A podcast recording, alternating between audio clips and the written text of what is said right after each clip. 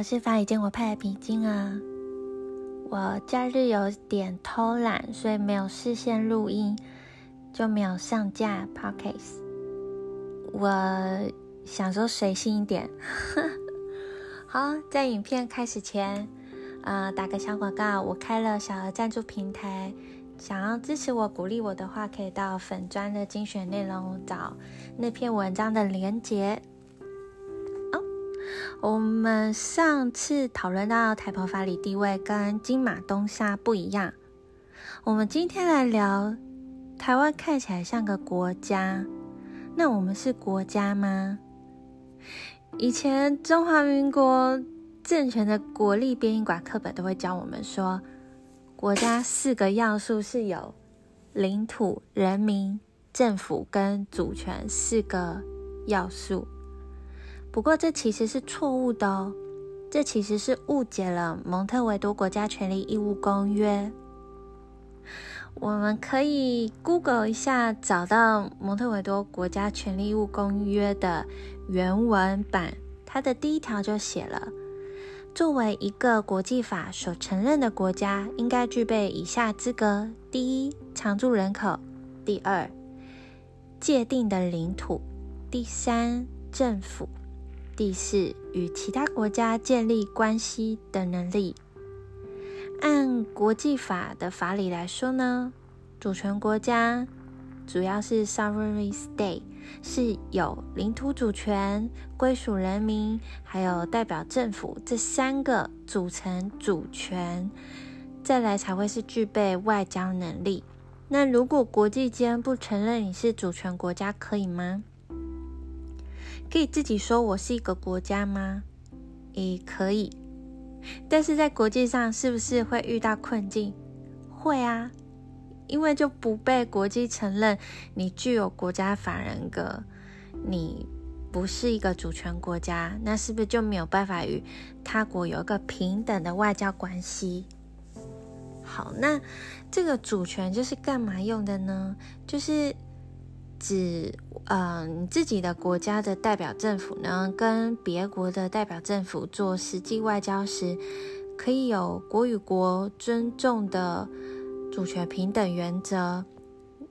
我们要在世界运作跟国际接轨，我们要得到别国的承认，那我们的国家政府呢，才真正可以保护跟治理领土跟人民。所以，主权是用来保障。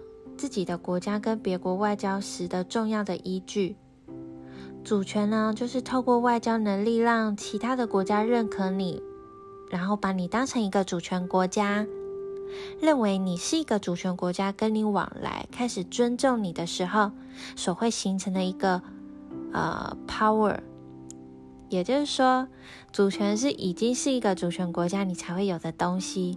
所以它不会是构成国家的要素，它是成为国家后会具有的一个权利。好，那我说过台澎领土主权归属未定，欠缺国家法人格，那这个要建国才会有。我这句话的意思其实就是说，嗯，在这个地球上，并没有任何一个主权国家，它主张的领土范围是涵盖台澎，也就是说，台澎这个土地上。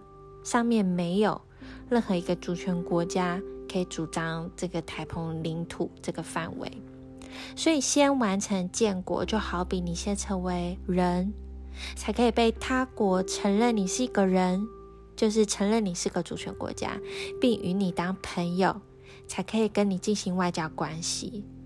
就算不喜欢你，不当你是朋友，也不会否认你是一个人。好了。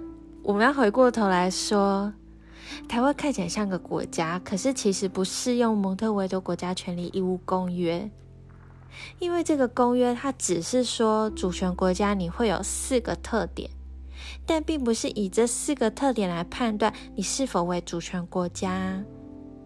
国家的必要特质的作用，并不是积极认定某个具备这四个特质的政治实体就是个国家。而是将没有同时具备这四个特质的政治实体排除在主权国家之外。就好比说，猪呢是四条腿的杂食性哺乳类动物，可是不代表有四条腿又杂食性的哺乳类动物就会是猪。所以啊，是不是主权国家？我们先判断这个这个主权国家它主张的领土范围归属是不是属于这个国家，然后它是否能完整行使它的主权，有排除外在干涉的权利，然后对内可以进行治理。那我们来仔细的说一下，台澎目前还不是国际法上主权国家。那目前台澎的现况就是。呃，以刚蒙特维多国家权利义务公约的四点来说，土地呢由台澎，但是把金马东沙这个中国领土包在一起就建不了国。那再来是人民由，就是原本的日籍台澎住民及其后代，包含混血。所谓的去殖民化的程序，是因为台澎曾经是日本殖民地这个客观事实。那依据法理地位来说呢，行使著名自决权，就是以这个原本受日本殖民压迫的这些共同受害者，就包含许多不同的民族，那这是行使自决权的对象。在行使自决权的时候呢？呃，我们会说，中国难民就一九四九年来的中国难民及其后代，就是纯种后代，算进来的话，可能会造成法律上的瑕疵，所以我们有举例一些国际上的例子，呃，我后面会做补充，但我还是想要跟大家说，无论中国难民及其后代是否参与自觉建国的程序。在建国之后呢，他都可以直接国籍规划成为第一届的国民。所以呢，呃，我们可以在国际呃国籍法上去做简化的规划的程序。实务上的话，就是给呃已经生活在台澎上面数年的中国难民及其后代一个方便。但我们还是要知道，法律上呢。这个人民是具有自由意志，可以来选择国籍的。我们要尊重每个人的自由意志。那再来是政府，政府呢是宣布，呃，宣布建国，在依据国际法程序完成自觉建国程序之后，才会成立的行政组织。在完成自觉建国程序之前呢，不存在政府。那目前中华民国政权它只是一个治理当局而已。